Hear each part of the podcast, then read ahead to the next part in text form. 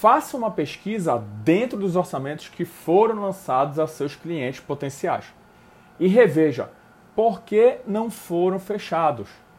Retorne o contato, até mesmo para esquentar a relação entre empresas e procure saber se existe um interesse real pelo serviço ou não.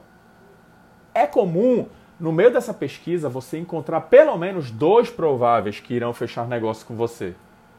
Ah, e como será uma pesquisa de orçamentos anteriores, provavelmente o valor de hoje nem seja mais o que você cotou. Portanto, diga que a validade expirou e você terá que refazer. Situação normal.